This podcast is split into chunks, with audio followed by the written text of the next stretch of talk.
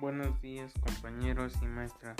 Por este medio les comentaré sobre lo que implica el básquetbol y sus beneficios. Como este deporte implica mucho movimiento, ayuda a los músculos en los brazos, los muslos y las áreas de la pantorrilla, asimismo quemando calorías y de igual manera controlando el peso o algunas otras enfermedades que podrían ser provocadas por estas mismas. Es un este es un deporte donde participan 5 integrantes por equipo. Esto ayuda a la convivencia y además da la oportunidad de conocer muchas más personas y asimismo fomentando más la convivencia. Mi nombre es Brandon Martínez Mendoza, del grupo 4102, perteneciente al CEMSAT Nicolás Flores Hidalgo.